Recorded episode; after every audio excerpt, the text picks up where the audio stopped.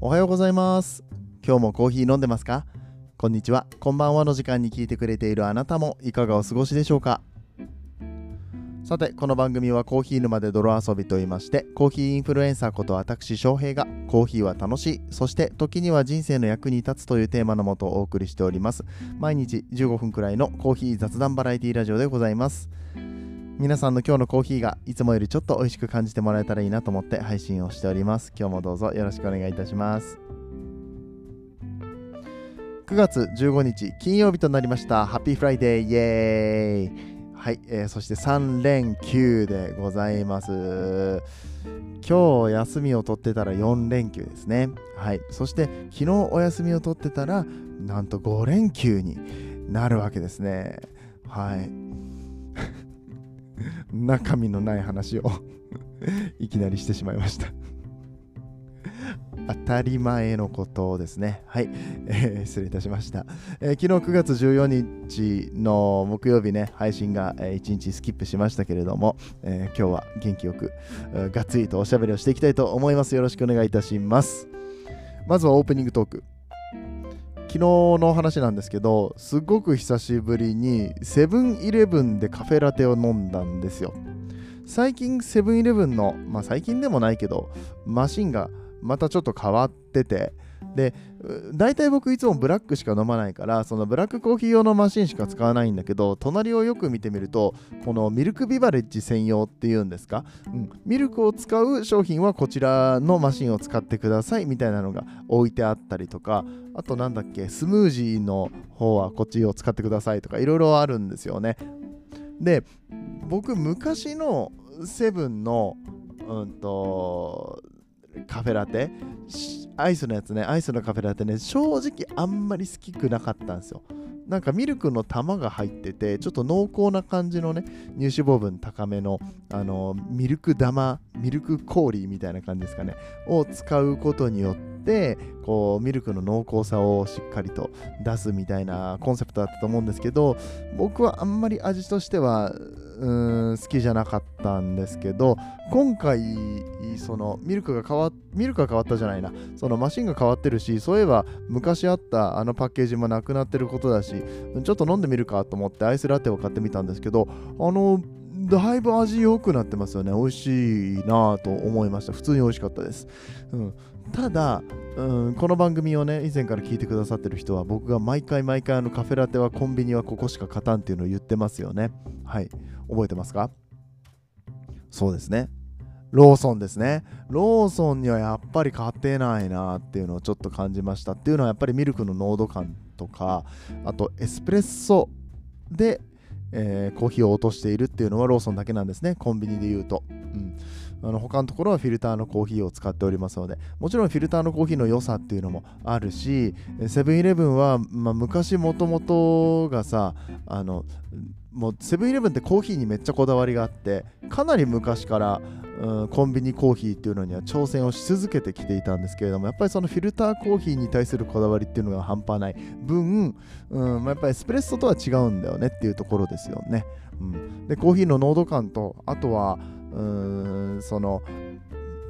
価格ですよね。カフェラテをいくらで提供するのかっていうことでやっぱり使う豆の量とかも変わってくると思うんですよ。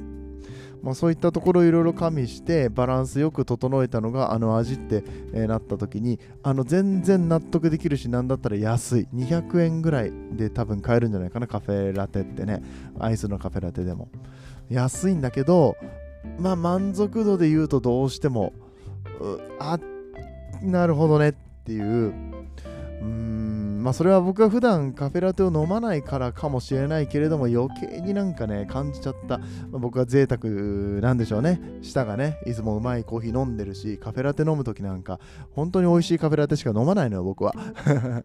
カフェラテがここはカフェラテがうまいんだよねって店に行った時ぐらいしかカフェラテってあんま頼まないから僕あの牛乳がね乳糖不対症っていうのがあってあんまりたくさん飲めないので1日1杯までって決めてるんですよ。いうのがあるからまあねちょっとなんか厳しい意見になってしまったかもしれないけどただ味は確実に上がってるなっていうのは感じました なんか批評家みたいな感じになってちょっと嫌だけどそういうことが昨日の朝あったんだよというお話でございます。いや、でも本当にね、あの、セブンイレブンのコーヒー誕生秘話みたいなのをあのしっかり調べていくとなかなか面白いので、またあの今度、お時間があるときに、お時間があるときに調べてみてくださいじゃダメじゃな。だダメじゃな。お前がやれっちゅう話じゃな。はい、えー、ということで、まああのー、じゃあ今度やります、あのセブンイレブンのコーヒー誕生ストーリーみたいなやつをね、うんえー、お話ししたいかなと思いますけれども、今日はちょっと違うお話でございます。カルディです。今日はセブンイレブンじゃなくてカルディのお話をちょろっとしたいなと思いますけれども、それはカルディの歴史とかあんまり話したことなかったなと思いまして、まあ、ちょっと歴史の話というほど大きな話ではありませんが、え、カルディの豆知識だったりとか、え、ここ最近のカルディの話みたいなのをね、まあ、ちょっと小出しにしながら でも絶対面白いコンテンツだと思いますので、え、ちょっと聞いてってほしいなと思います。えー、ぜひぜひ、え、これを聞いて、え、その後に、え、なんかカルディ行きたくなったな、みたいな、うん、カルディ行っちゃおうからカルディであれ買ってこようかな、みたいな風になってもらえたらいいな、なんてことを思ってます。え、それでは本編やってまいりましょう。この放送はもうカフェインで悩まない。だってカフリだから。デカフェといえばカフリの提供でお送りします。さあ、カルディさんのお話でございます。うーんなんでカルディのお話をしようと思ったかと言いますと、最近、まあ、あのコーヒー界ではとっても有名な、まあ、世界チャンピオンの粕谷哲さんっていう人がいるんですけどねドリップコーヒー一番美味しく入れられた人に贈られる、えー、賞をね取ったと言われている世界で一番美味しいコーヒーを入れることができる、えー、その粕谷哲さんが YouTube をやってるんですけれどもその YouTube の動画の中でマイルドカルディを美味しく入れるっていうのをやってたんですよ、うん、それもあの初見であのマイルドカルディをね、まあ、あの彼は飲んだことがなかったらしいです。ね、失礼な話ですよ。飲んだことがなかったっていうわけではないか。まあ、どっかで飲んだことはあったかもしれないけど、自分で入れようと思ったことはなかったみたいですね。まあ、それはそうだよね。うん。うん、普段から美味しい豆に囲まれて、もちろん何かの検証するときにはね、違う豆を買ってきたりとかいうこともあるでしょうけど、まあ、彼なんか特に、その、ファミリーマートのコーヒーの監修とかもやってるから、全然その、あの品質に関してはスペシャリティしか飲まない、高級品しか飲まないなんてことは全くないと思うんですけれども、カルディに関しては初めてだったらしいです。で、そういった初めての豆を渡されて、えそれをなんだろう美味しく入れる調整をするっていうのを実はこういう大会に出る人たちってやるんですね。うん、えっと課題の豆がもう当日とかにパッと与えられてこれを美味しくしなさいっていうのをね与えられるんです。であのコーヒーの持ってる特徴だったりだとかを引き出す良さを引き出すっていうことをこのブリュワーズカップとかではやるわけなんですけれどもまあそれにちょっと近しい感じでこのカルディのコーヒー美味しく入れようぜっていう企画をやってらっしゃってまあさすがチャンピオンですね。あの見てれば見てるほどもう細かいところをね気にしながらねあのこういう風に入れたら美味しくなりますっていうことをおっしゃってて今のカルディのコーヒーカルディのマイルドカルディだっけ、えー、だったら、こういう入れ方がベストだと思いますっていうことを話しててね、さすがだなっていうふうに思ったんだけど、まあ、なかなかめんどくさいことやってますよね。あのー、欠点豆っていうかあんまりこう脂質の良くない豆も混じってるから割れてるやつとか色が薄いやつとかを弾くとかね、うん、そんなこと家でなかなかやんないよねっつって。で弾いた分の豆もったいないじゃんって思っちゃう人多いと思うんだけれどもでも本当に美味しい。カルディのコーヒーでもう1ランク上の味を目指すんだったらこうやでっていうのをまあやってたわけですよ。うん、であのそれはそれとしてねコンテンツとして楽しんでいただければと思うんですけどその中でちらっとお話が出てきました。いやしかしカルディさんすごいよね。個人の焙煎所から今やこんな全国に展開するまで、まあ、何だったら世界まで進出してるんですけれどもこんなに大きくなってっていう話をされててそう。カルディってもともと個人の焙煎所だったって話知ってますか？これはね多分かなり知られてない。カルディの本社って確か今も下北にあるんだったかな。うん。あのー、まあそっちの方ですよね。世田谷の方でやってたコーヒー屋さんが、うん、大きくなったっていう話なんですけれどもキャメルコーヒーっていうグループの中にある、うん、カルディっていう部門になるわけです。カルディコーヒーファームですね。うん、そう。キャメルコーヒーさんをウィキペディアで、えー、調べてみるといろいろ出てくるんですけれども、うん。あのー、1977年9月の設立だそうです。で喫茶店向けのコーヒー豆卸をやっててあくまでもコーヒー豆を焼くだけっていう店舗、まあ、ちょっとスターバックスに似てますよね。スターバックスも初めはコーヒー豆を焼く人たち焼く人たちって焼くだけだったんですよね。それをこう店舗展開したのが、まあ、ハワード・シュルツだったりとかするんですけれども、うん、これがね、えっと、1986年に小売店舗としてカルディコーヒーファームっていうのを、えー、高井戸に、えー、建てたっていうことですね。うんえー、で、現在では、えー、っと474店舗もあるんですって、2021年現在で474店舗だからもうちょっとあるよね。だってコロナの時でさえもなんか増えてた気がするもん。そんなことない そんなことないから でもそんなレベルだと思うんですよね。うん。1986年って僕が生まれた年ですよ。だから37年間で、えー、474店舗に、えー、まで大きくなった、えー、しかも海外展開もしている。ね、バンコクと、あとどこだっけ、タイにも展開しているということで、まあ、夢広がるよね、みたいな話をされてました。うん、で、カルディコーヒーファームは、そこの、まあ、カルディ以外にも、ピザ屋さんだったりだとか、あのピッツェリアトニーノってやつですね。えー、とか、うん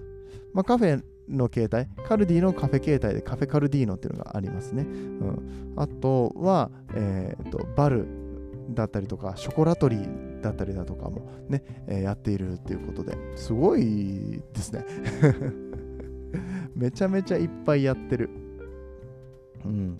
あのー、開いて閉じちゃった業態とかもあるみたいなんですけども、まあ、差しがね、この順調に売り上げを伸ばしている感じも見て取れますし、まあ、とにかくカルディの多さよ。世の中に広がるカルディの多さよ。さっきのブロックにもカルディなかったってぐらい、なんか一つの商店街の中でカルディ3個ぐらいないぐらいの時ってありません？僕神戸住んでる時なんかね、あの三宮から元町に向けて歩いていく間に3つぐらいあった気がするんですけど、うんまあ、それぐらいね、カルディって人気だし、その中でもマイルドカルディって呼ばれるあのカルディさんの独自のブレンドが500円だか600円だかそんぐらいなんだよね。うん、で、200g 買えるんですよ。めちゃくちゃ安いの。でいてあの品質を出されちゃうとそれはなかなかスペシャルティコーヒーにね買わないかもなって思うぐらい、まあ、カルディさんって品質高いと僕は思います、うんまあ、もちろんそのあれよ1000円 100g1000 円とかで売った売ってるスペシャルティコーヒーのクオリティは高いですただ普段から飲むのにはカルディで十分ですっていう人もたくさんいると思います。ね？うん、でカルディってさカルディのそのマイルドカルディのブレンドだけじゃなくていろんなブレンド売っててその中では最近あのスペシャルティグレードのコーヒーも出てきたししかも安いんですよ。200g で1000円とか1200円とかで買えちゃうからめっちゃ安いんですよね。うん。そうそういうのもいろいろ出てきたりとかしてて。うん。いいですよねカルディ。そんなカルディですけれどもえっとまあカルディっていう名前はあのエチオピアのヤギ使いヤギ界のカルディさんっていう人がいまして、まあ、その人がコーヒーを初めて見つけた人ですよっていうような話は多分以前聞いたことがある人も多いんじゃないでしょうか。だから紙袋に、えー、カルディさんの場合は紙袋にヤギが書いてありますよね、まあ、そういう経緯がありますよと。いうのは結構有名な話なんですけれどもこのヤギの名前知ってますか？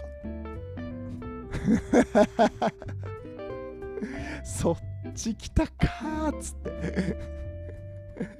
今もうゴリゴリにコーヒー豆の話とかをしてたのにね、うん、まさかのカルディのヤギの名前。あれさキャラとして。可愛くないですか？カルディのヤギ。ね、毎年なんかコーヒーの福袋とかが出るとさ、あのー、ちっちゃいトートバッグとかになったりとかしててデザインがあしらわれててね、あのヤギかわいいっすよね。名前があるんですよ。ヤギベーって言います。かわいいな。ヤギベーであって。うん。まあ、それだけなんですけどそれ以上も何にもないです。もう本当にヤギベイっていう名前可愛くないっていうことが言いたかった。ね、言いたくなっちゃった。まあまあ、それ以外にもこの、ね、もともとラクダコーヒーですよっていう、あ、キャメルコーヒーですよっていう なぜか日本語翻訳してしまった。キャメルコーヒーグループがやってますよっていうね、豆知識も挟んだりしましたけれども、そう、そうなんですよ。ヤギベイなんですよ。これちょっと豆知識としてぜひぜひ覚えておいていただきたいなと思います。で、そんなカルディさんなんですけど、僕最近面白いコーヒー見つけまして、カルディのドリップバックシリーズがちょっとすごい増えてたんです。この間カルディさん行ったら。っていうか、カルディのオリジナル商品めっちゃ増えてないですかうん。で、あのー、カルディのホームページとか見てもらうと、もう本当に魅力的な商品ばっかで、写真の撮り方からさこの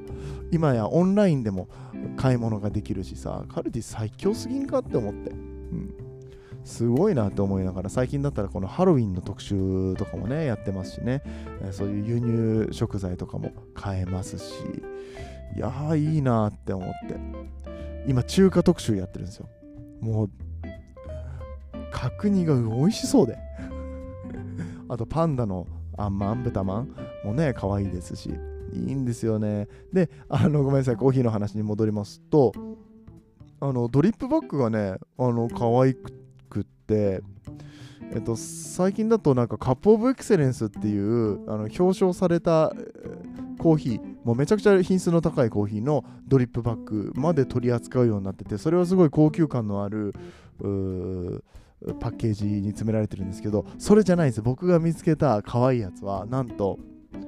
パンケーキ味。パンケーキ味のコーヒーっすよ。しかもそのパッケージが超可愛いんです。パンケーキの絵が本当にそのまま描いてあって。ねメープルシラップがタラーってこうかかってるような感じのねパンケーキの絵なんですよ。ちょっとリアルめに描いてあるやつ。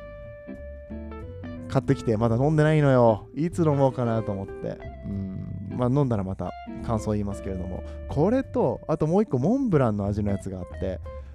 あのいわゆるフレーバーコーヒーってやつですね。香り付けがしてあるんです。邪道だっていう人もいらっしゃると思います。でも美味しければいいんじゃないかなって、うん。まあ、ある意味コーヒー好きなんだけどもうん。そんなに味の違いわかんないよとか、うん、別にそのすっごいあの高級なコーヒー求めてないよとかいう人の中にさヘーゼルナッツの香りがするコーヒー好きでねつって。あとバニラコーヒーが好きでねとか、いろいろいるんですよ。そういうフレーバーがついたコーヒーっていうのは昔からあるんですよ。ね。あのスターバックスさんスターバックスさんじゃない間違えた。もう思いっきり間違えた。なんでスターバックスさんって言った今。コストコさんですコストコさんとか行くとねあるんですよ。海外のやつは特に、えー、そういうフレーバーがついたやつ多いですね。ハワイのやつとかね、うん、あライオンコーヒーとか。ああいうのとかもそうですよね。フレーバーついてますよね。うん。パンケーキフレーバーってなんだろうって、おそらくメープルなんだろうなって思いながら、めちゃめちゃ楽しみにしてるんですけど、まだ飲めてないんですよね。うん。そう、そういうコーヒーがあったんで、まあ、よかったらちょっと、あのー、豆だけじゃなくて、このコーヒーバッグっていうのを探しに行ってみるのもこのカルディとして楽しいんじゃないかなと思います。普通にカルディはね、ちょこちょこ行かなきゃいけないなと思った。この前、久しぶりにカルディ行ったらもう変わってていろいろと。中身、中身が変わってんの、この。外装とかは全然変わってないんだけど、入ってるこう商品とかオリジナルのものとかすっごい増えてて、スパイスとかね。うんまあ、僕料理もやるんでいろいろ見させてもらいましたけれども、うん、かなりやっぱりおすすめというか、まあ僕なんかよりも、ね、カルディなんかしょっちゅう行ってるよみたいな人もいるかもしれないけど、ちょっともうちょっとカルディをちゃんと見ないと市場調査しないとダメだなっていうふうに、まあ、今回あの粕谷さんきっかけではありましたけれども思いましたってお話で。ね、えー、そんなこんなであのカルディについて考えてたところ、えー、今日たまたま X を見ていたらあの僕の知り合いでソムリエのね発信者の方がいるんですけどあゆさんソムリエのあゆさんですね。スタンド FM でもおなじみのあゆさんなんですが、えー、9月1日から27日水曜日までフォレストビルというアメリカのピノノワールが超激安で売ってますので、もうカルディに55ですよと。やばいですよ。えー、と、もともとの値段が多分900円ぐらいです。この時点で安いんですけどね。この時点で安いんですけど、まさかのこの9月27日まで大特価544円プラス税、えー、598円で買えちゃう。600円で買えちゃう。もう1ミリ1円切っとるやないかい。大体こういうさこあのワインとかってさ美味しくなかったりとか頭痛くなったりとかするから嫌なんですけどしかもピノノワールだぜ。ピノノワールなんかもうもう全くコーヒーの話じゃないけど。ピノノワールっつったら安いピノって美味しくないもう定石なんですよ。それをねあなたの専属ソムリエあゆさんが、ね、YouTube もやってますスタンド FM もやってますね、サカラバっていう、えー、ポッドキャストあ、サカラバっていうコミュニティであのもうお酒の専門家4人組でやってる、え、ポッドキャストがあるんですけれども、ウイスキーのセルジオさんと日本酒の、えー、えっと、す、杉、杉、ちょっと待って、ちょちょっと待って、日本酒の、なんでも今、杉蔵って言おうと思った。違う違う。杉蔵じゃない。え ちょっと待って、あの、ビールの専門家、コグネさんって言うんですよ。なんで出てこないかな。なんで、なんで急に出てこなくなっちゃったかな。杉玉さんだ。ごめん、杉玉さん。そう、あの、日本酒の専門家の杉玉さんでね、えー、杉玉さん、セルジオさん、あゆさん、えー、コグネさんで4人でやってるね、逆らばっていうのがあるんですけど。そう、まあ、そういったところでね、もうお酒の発信者としては、もうワインの発信者としては、もう誰よりも親しみやすく、誰よりも分かりやすい解説をしてくださってる、そんなあゆさんが、えこのフォレストビルがおすすめですよ、しかも大特価ですよって教えてくれてるのでね、明日早速、えー、ワイン買いに行ってこようかなと思います。コーヒーじゃないんかいっつって。はい、ダイエット中なんですけどね、まあ、今のうちに買っといて冷蔵庫入れといたら一緒と思って。はい、えー、ということで、まあ、とにかくカルディ行きましょうって話ですね。はい。カルディのヤギの名前覚えてますか？ヤギ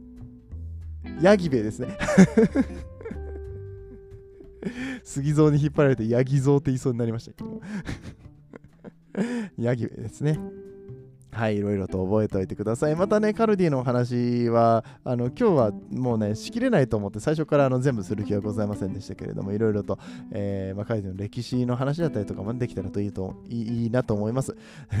えー、冒頭で、セブンイレブンのコーヒーの話も歴史の話をしたいなって言っちゃったのでね、歴史界の宿題がどんどん溜まっていくいきますけれども、頑張って放送していきたいと思いますので、引き続き、え、また明日からも聞いていただければと思います。えー、それでは今日のところは終わっていきたいと思います。皆さんにとって今日という日が素晴らしい日でありますように、そして素敵なコーヒーと出会えますように、お相手はコーヒー沼の翔平でした。